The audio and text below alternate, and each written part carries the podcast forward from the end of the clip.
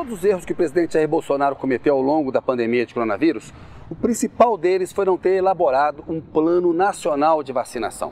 Isso deveria ter sido feito há seis meses. O que está sendo apresentado agora é um plano que foi elaborado às pressas e que é pouco crível. Não dá para acreditar no general Eduardo Pazuello, que é o ministro da Saúde. Ele demonstrou incompetência ao longo da pandemia. O Brasil deveria ter apostado num grupo de vacinas, não deveria ter jogado todas as suas fichas na AstraZeneca e na que é feita em parceria com a Universidade de Oxford no Reino Unido. O governo federal acabou fazendo isso. Essa vacina está atrasada.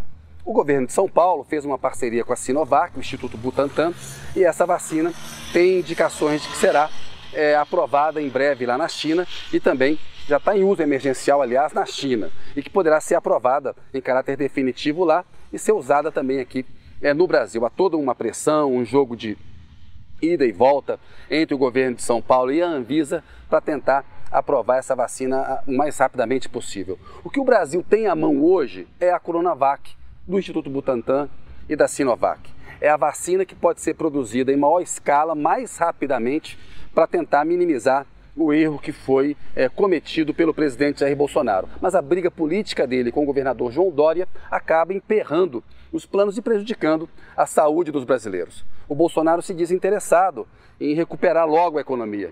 A principal medida seria vacinar toda a população. Enquanto isso não acontecer, a gente vai conviver com restrições no nosso cotidiano que atrapalham a vida real da economia. O presidente Jair Bolsonaro também é, joga uma cortina de fumaça quando ele fala que a Pfizer faz exigências é, muito duras. São as mesmas demandas que a Pfizer apresentou aos Estados Unidos, ao Reino Unido, onde essa vacina já está sendo usada. O que o Bolsonaro está fazendo é escondendo a incompetência dele. Ele não comprou antes da Pfizer, não encomendou os lotes e agora não tem disponibilidade. O Brasil ficou para trás, ficou lá no fim da fila na corrida pela vacina.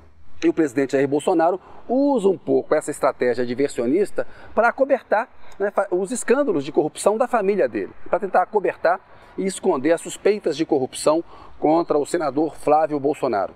O Brasil está num mau momento, tem um governo incompetente, um presidente que não está à altura do desafio e é papel da sociedade cobrar que essa aposta na Sinovac, na Coronavac, no Instituto Butantan, seja feita. É a saída para a gente minimizar o desastre que aconteceu no Brasil ao longo da pandemia de coronavírus. Essa é a coluna da semana. Um abraço e até a próxima.